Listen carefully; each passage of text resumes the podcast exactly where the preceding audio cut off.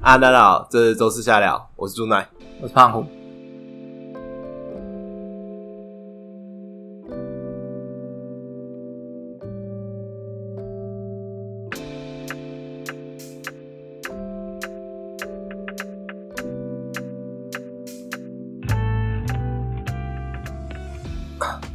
你看过《孤味》吗？还没，看比较多的是他的那个女主角的得奖感言。哦，干！我其实根本就不知道《孤味》这支电影，应该是我很久以前有看过他们那个三十分钟的募资的试播集，嗯。然后我是因为听台通，嗯，然后有一集台通就把那个女主角就是请过来。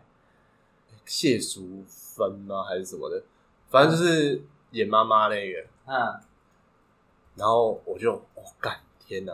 嗯我到底为什么要听一个嗯阿妈在那边就一直讲台语，然后哎陈淑芳啊，陈淑芳啊，嗯就我干嘛是听听阿嬷？因为我听 podcast 要听，反正我听台通就是为了听他们就是讲一些他们的观点。嗯我干嘛要听台通专访一个阿嬷？然后我要听李依晨一直对那个阿妈很礼貌这样子。嗯然后我就想说，哎、干孤味，妈大家都在推，不然就看一下好了。嗯，因为反正我那那天下雨，然后晚上能看的电影就没几部。嗯，想说好吧，那看孤味好了，爆哭。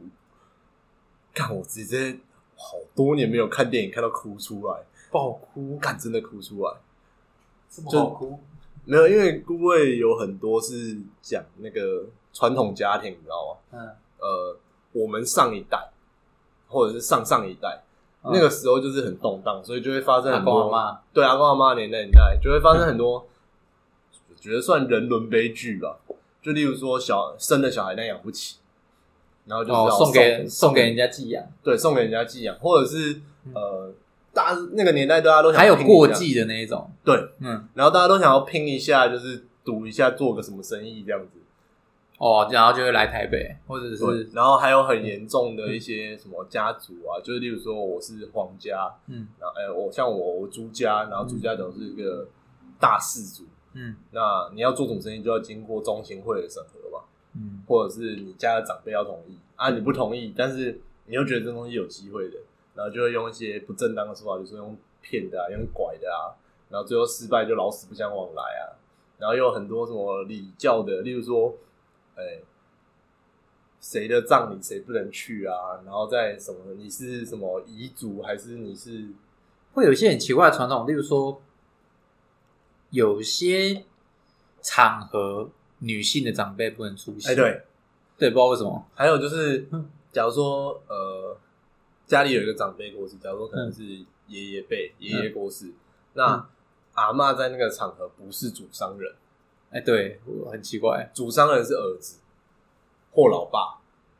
对，然后副文上面啊，副文上面也不会。如果如果阿公假设是阿公过世，嗯阿嗯，妈还在，对那主商人就会是是儿子。对，就是这，我觉得这就是这才是真的父权结构，对啊，这才是真的父权结构，跟现在相比，那才是真的严谨的父权结构。但是这件事情它是有一个背后的道理。现在还是有了。现在还是有，但是它是有个背后的道理，但那些就是会令人很哀伤，但是你又不得不去遵守的事情。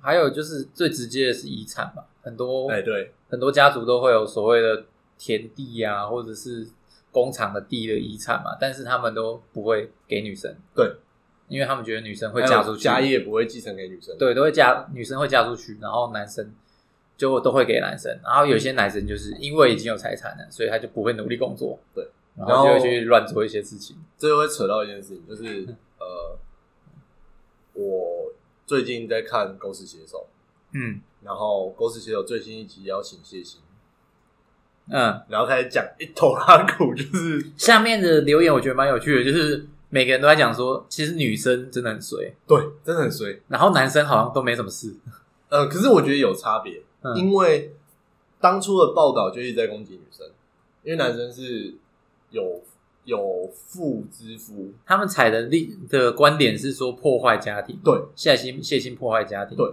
然后在另外一边来讲的话，其实男生当时比较红，所以他做的角色，他做的公关角色就是不讲话，不发冷言，冷处理，出来道歉，嗯。冷处理，然后甚至说直接把他们最赚钱的团体拆开解散。嗯哼，所以很多人会觉得说这件事情哦，好像对他来说这个惩罚够了。但其实不是惩不惩罚的问题，我觉得不是惩不惩罚的问题，是，呃，这会有很多层面问题，例如说公众到底能不能对这件事情有做出惩罚？没错，对，然后再来就是男性跟女性在这件事情，如果真的我们要讲惩罚的话，那我们是要追求平等吗？对，然后还有就是，你不觉得社会很嗜血？就是大家忙着都说，哎、干你这样做是错，嗯，你是错的，我是对的，但没有人，就谁不会犯错？对啊，啊，那错了之后，就大家都，我前阵子发一篇文，就是我看完的感想，嗯因为刚好同一天发生，我看完谢欣公司携手，嗯然后我就去看古伟，嗯，我那个时候觉得这两件事情有个共同点，就是你犯错你怎么挽回，嗯。然后甚至说不是挽回，你要怎么补救人生也不是补救，就是你人生是一直往前进的过程，对啊，时间轴是只能往发生了就已经发生，对，发生已经发生了嗯，你还是得生活，你还是得走下一步啊。对啊，那大家都在说，大家都在预防错误，但真的错误是无可避免的，一定会发生。嗯，但发生了，你要怎么去面对接下来的事？对啊，大家好像不太在意这一块，大家比较在意的是不要错，对，大家都说不要错，嗯。我们不要错。那我以前也是不要错的思考，所以我做什么事情就是，哎、你应该会觉得我是一个相对就是大胆的人，对啊，但他其实我自己脑袋里面想的东西是，呃，我的大胆是因为我不放过可能性，嗯。所有可能性我都会去做一些零成本或者是不会失败的尝试。嗯。那可是我脑袋里面同时想的是，我有多少可能性去，我有多少尝试的可能性，所以在这一点上，我其实保守的，因为我很怕犯错，嗯所以我会做很多错了也没差的事情。我大概知道什么样的错误是可以被容许的，那我就会去做很多，就是反正错就是都那些错都是可以被容许的小事情、小尝试，然后用这些呃，我们说企业逻辑是小成功换中成功，中成功换大成功，嗯然后小到中，中到大的过程都是去补补一下，但是你可以承担那个错误。嗯那我会觉得说，企业有这样的逻辑，因为企业的错误、企业的失败就是赔钱。嗯，那你只要有储备够多的资金，你就有赔的资本。对，你可以做错，你没差。但是人的生活中没有这种事情。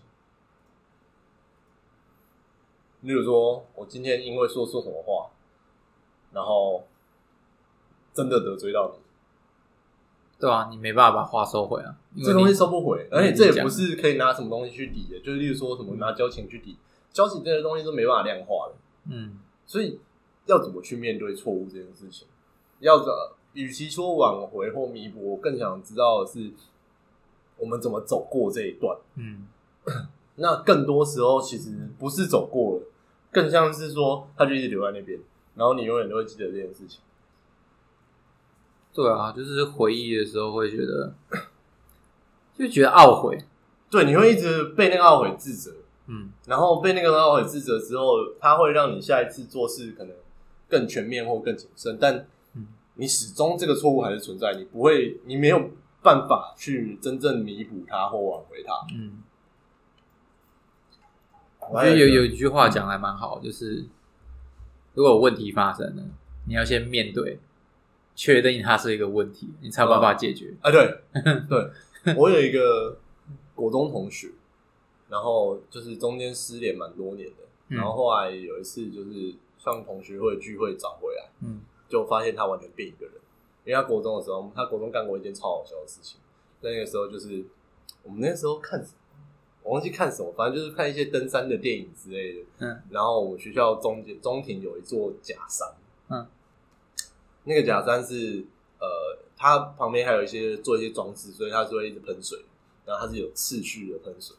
然后这个同学就坐窗边，他就每天看那个假山，然后计算他的喷水时间差，然后抓终于被他抓到一个点，然后在时间内爬上去的话，他也可以成功攻顶不领失。然后他就在午休时间干的这件事情，然后 站在假山山顶，因为我们学校的结构是中庭，然后左右边各一栋大楼，全校学生都可以看到中庭发生什么事情，所以他就在全部人从餐厅走到教室的过程中，爬上那个假山，然后在中间对着全校大喊 “I'm the king of the world”，我超靠，好笑。然后他后来就是因为他爸是在地的望族，嗯，所以老师马上打给他爸，所以接下来午休时间，大家都趴在那个走廊的走廊扶手边，看他跪在假山门口，一边被他爸塞，然后一边扳倒在旁边，一边就是很生气，可是又觉得他很好笑。对，他国中是这种人，嗯可是后来他就变一个很就是很客气，然后呃，反正就是一个很伤，欸也不是很伤，就有点像是一个成熟的大人。那个时候我们也才二十出头岁这样，然后我就不知道他发生什么事情。后来听人家说才知道，他好像是出国的时候遇到车祸，然后那个车祸有死人，然后他一直觉得是他的错，哦，所以他从此就变成完全翻转他的人格了。啊，他也是一个很聪明的人，他当初是干他妈的没在念书，然后考建中，然后在学班上搞一堆微博的怪事。我们然后因为我们那个时候数学老师有病，嗯他很喜欢就是，反正他会看到有些人特别有数学天分，嗯 他就会丢一些奇怪的题目过来，例如说我们那时候国二哦，嗯，他叫我们证明毕达哥拉斯定理。证明哦，不是他妈用毕氏定理做一些事情哦，他叫我们证明这件事情存在。勾股弦那个，对，嗯然后你知道有拉线吗？我有听过，就是三角形的重心、中心、垂心，它会是在同一条直线上。嗯，就干嘛了？我们那时候还国二还国三，他叫我们证明这件事情。哦，然后这个同学就全部都证明出来，所以他真的是个天才。嗯可是他因为这件事情，他失去了一个冒险的能力。嗯我到现在都觉得这件事情很可惜。那这就是他，呃，他即便已经，他其实已经面对这个错误了。就虽然这件事情不一定是他的错，但是他把它承担下来。但是他有一种罪与罚的意思，哎、对然后他会想要借由这样子的约束去惩罚自己。对，然后我知道法家的意思就是这样，嗯，就是法家就是呃，你做了什么事情，所以会有怎样的后果，然后这个后果，你他会想象成是一个对，一定对你来说是一个不好的事情。对，然后设定这件事情严重程度，借此避免你做出错误的事情，嗯，这是法家的核心思想。可是这个做法在现代来看，其实很难。我觉得现阶段，你不觉得每一天我们的生活，我们下决策的时间越来越短，所以你无可避免会发生很多错误。对你每天从小到大就会有很多事情要决定，要选择。对，那你中午要吃什么，晚上要吃什么，你要怎么回去，你要什么事情要先做，什么事情要后做，对对对对，要联络谁？我们不用讲别的，讲上班就好了。嗯，我们每天坐下来，我们前阵子不是在考核吗？对。那个时候我们就在看工作记录嘛。对。我在想，看其实每天好像他妈两点之前，我都是在解决客户的问题，嗯。就是也不是真的解决，嗯，就是客户丢问题过来，然后我给他一个说法，给他一个交代，嗯或者是呃跟他定一个 deal，我可能今天会解决或明天会解决这个问题，然后定完之后，这些电话陆陆续续处理，可能到两点之前，我都在处理这些事情，两点之后我才能真正开始做今天的东西。着手做事，嗯而不是把时间浪费在沟通上。嗯，那这个都是呃，如果没有做考核不会看到的事情，对啊，因为尤其我啊，因为我特别擅长就是高速解决、高速下判断，那个判断就不是他可能不会错，但是他一定都是那个当下给出来的反应啊。客户，我的客户通常都喜欢我这么做，嗯所以会变成是我常常脑袋要岔开。嗯我在做图做到一半，电话打来，看图不能做了，然后跑去讲电话，讲完回来，所以我每次在我在看考核表的时候，看我时间都跳来跳去的。嗯，我原本可能工作日我你自己都，看不太懂。真的自己都看不太懂。我工作已经打什么广告素材制作，嗯然后打可能四点开始，嗯，然后就会发现很奇怪，怎么七点又有一个广告素材制作？没做完。对，做到一半被打断，然后拿中间塞了别的事情。嗯然后等到七点开始重新打一下，哦，我现在在做广告出来，哎，干我中间那段时间到底做了多少事情？妈又忘记记录下来，嗯然后你就开始变得凭着印象回去想。可是对了，考核这件事情有帮助我回顾去看这些。那呃，我们再回到犯错这个话题，你在犯错的时候，你其实第一件事情就是你回顾发生了什么事情。对吧？但是回顾就会通常会失真，嗯，就是因为你有你的立场嘛，所以通常会，呃，就是人人的人性就是会美化自己做的事情，哦，所以会就是大错你会美化成中错或小错，这样的感觉。就嗯，可能大错会被你拆解成很多中错，中错又被拆解成很多小错，那那些小错对你来说没什么，所以这件事情就噗就不见了。大事化小，小事化哎、无。对对对对，嗯我们真的是华人哎，华人思维就是对啊，但是呃，有些时候你回头去想，应该说九把刀曾经教过我一件事情。虽然说他的作品什么时候有九把刀？早期的九把刀，他说如果一件事情十年后来看，哦还是对你影响很大的话，那就是很重要的事情。哦，就是他他没有讲的那么严肃，他是说，如果十年后你还是觉得这件事情很生气，那就应该生气。如果嗯这件事这件事情很好笑，十年后看还是很好笑，那他真的很好笑那。真的很好笑，对周星驰哦，真的很好笑，一直都很好笑。对，所以他说以十年这个尺度来看，就是你会跳到一个未来的视角嘛，所以嗯你就会觉得你会有一个不同的评判标准。可是这件事情其实很难的，因为你不会知道十年后会发生什么事啊。对，但是如果你常看小说、常看漫画，哦，对，你的脑袋会自动去运作说可能会发生什么哦事情，就是要模拟嘛。所以你在看事情的时候，如果你那时候是一个长漫看漫画，或者是看戏剧，或者是看文学作品的阶段，你就会脑袋会知道模拟，看很多这种虚构作品的人，脑袋对然后会代入机制。而且还有一个即视感，就会让你知道说哦，十年之后可能会怎样。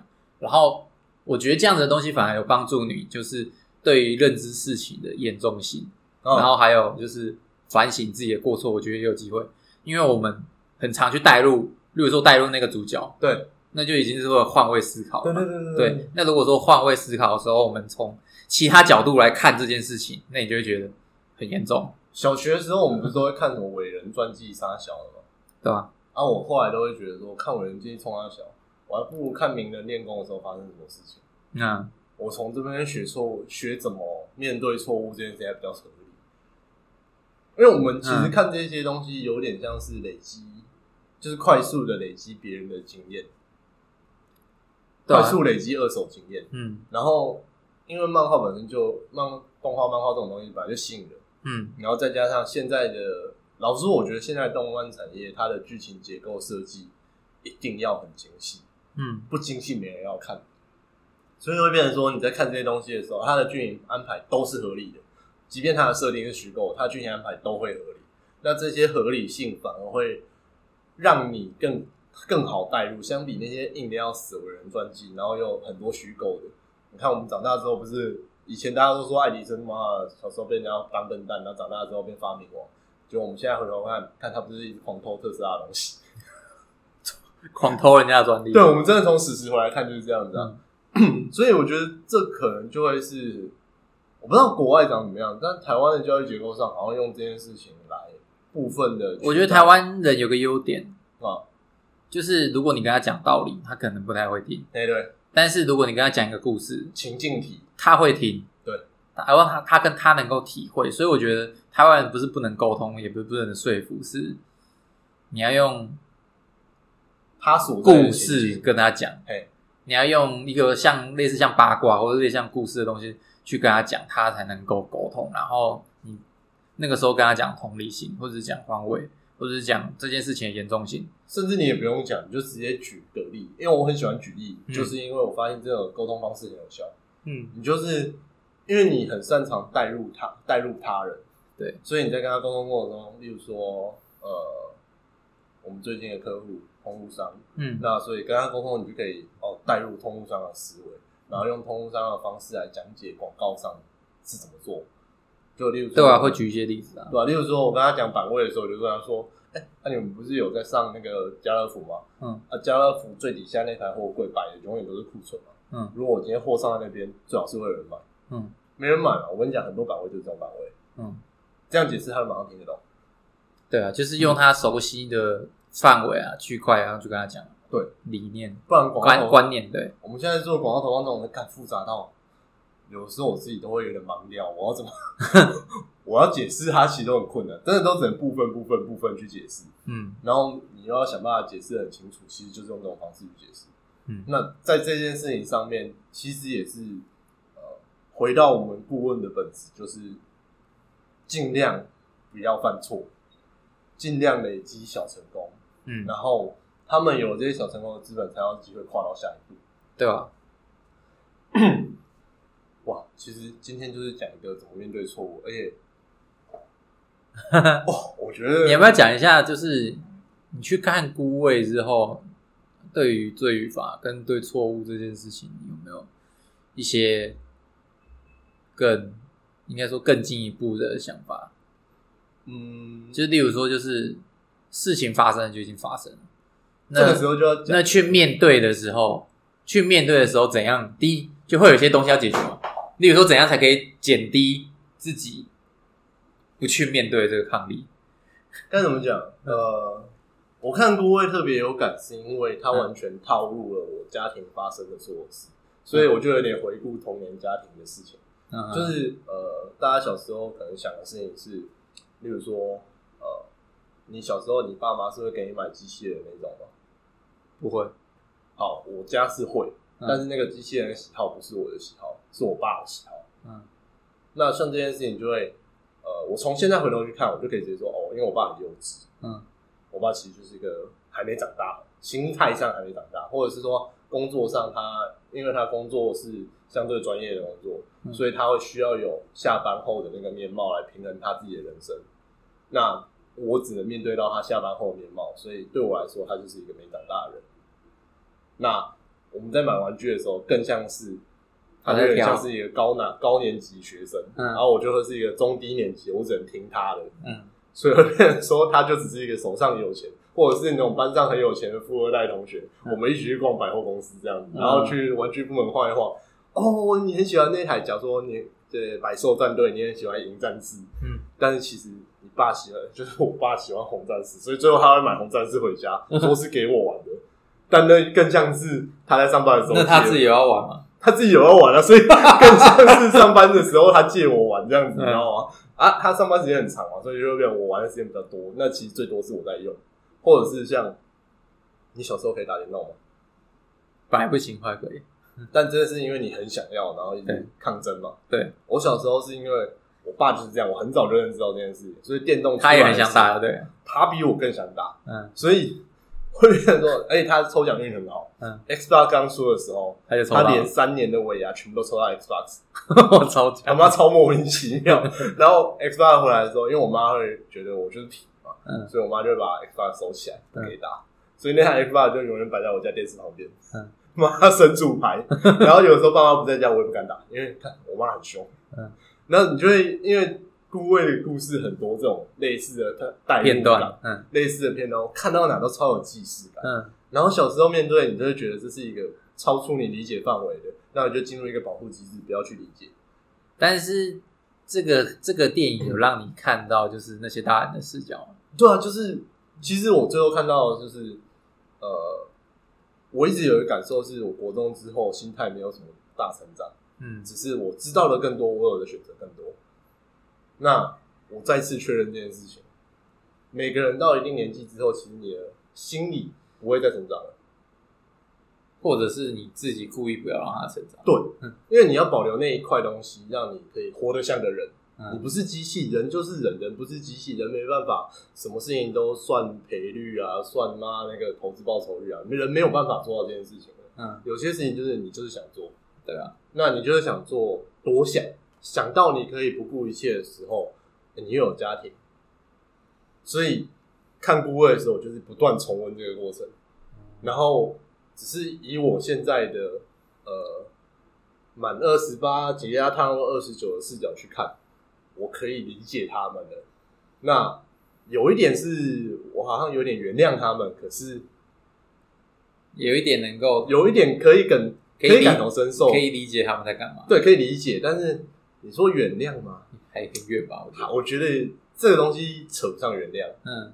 它就是一个一家人最终是要一起面对它。嗯。那你会发现跟家人吵架很容易吵到后面突然就没事，因为生活还是要过，哦，对啊，所以他就会让我得到一个结论是：遇到错误第一件事情就是说，诶、不要试图装没事，但是也不要一直把它放在心上，因为你就是做不了什么事情，你只要记得他这件事情是错的就好了。这是我现在对于错误的最大解释。所以就是辨别错误的能力比较重要。你只要能分得出它是错的，嗯它会持续，它会被动的强迫你增加分别这是对的或错的的能力，甚至它会丢入更多那种陷阱题。嗯，哎、你说生活中会有这种更多的对，就是很多陷阱题。例如说，我就是一个追求自由的人，嗯啊，我就不想要结婚什么的。可是，假如说你爸妈就是要你结婚，哦，谁是对？没有人对，我就想逃避啊。对，谁是错也没有人错，所以你就开始聪明了闪躲，闪躲，然后闪躲到后面，哪一天真的躲不掉了怎么办？正面对决的时候，你你有你的想法，他有他的想法，这就是不同的想法，没有谁对谁错。我看过一个类似的故事，然后那个故事的主角解法是找到另外一个相同想法的女生，然后结婚，然后去各做各的。对，这个可是这是应付啊。对，这是一个很扭曲的解法，啊但是就是就是为了迎合长辈的期待。对，那我跟你讲这件事情，三十年后可能就把就有人把它拍成电影，嗯，然后就变成什么？哎、同性恋呃同婚还未合法的时候啊，是呃同性恋是怎么应对爸妈的？然后可能就会孤味第二集这样。对，我觉得超有可能的、啊。嗯哎、前阵子有，也不是前阵子，大概六年前，嗯有一个同人的漫画家，我忘记他叫什么名字了，他做了一本漫画叫《大城小事》。嗯那《大城小事》中间有有一段故事描述一个家庭。嗯还有两个爸爸，一个妈妈。那两个爸爸是一对算情侣，然后妈妈是女同性恋，然后爸爸 A 很会赚钱，但是他是那种富二代，然后妈妈跟爸爸 A 结婚，来让爸爸 A 的家族放心。爸爸 B 是爸爸 A 的小学同学，家里超穷，穷到靠背那种。嗯然后也反正就是也没有什么维生能力这样子，所以爸爸 A 的老爸虽然知道爸爸 B，可是他一直不认可爸爸 B，然后甚至更别提同性婚姻这件事情，所以他这个故事就围绕在这个家庭里面发生的故事，例如说，呃，妈妈跑出去约炮，然后约了那个女生，然后那个女生就说：“哎、那你明天要干嘛？买饭给我儿子吃啊？你有儿子？对啊，啊，你老公知道你这样吗？他知道啊。然后他的约炮对象就说：“我想不到你是这么渣的人。”然后就啪啪，然后就走了。对，就是这一段故事。啊，我觉得这些东西在未来就会变成，一定就会变成各种创作灵感了。因为你看嘛，姑姑的故事也是三十年前的人发生的故事，用现代的角度去诠释它。那你想，例如说现在很多什么两个妈妈的小孩，两个爸爸的小孩，无论是领养的或者是人工受孕做出来的，可是都都一样。他们长大之后会怎么去看这些事情？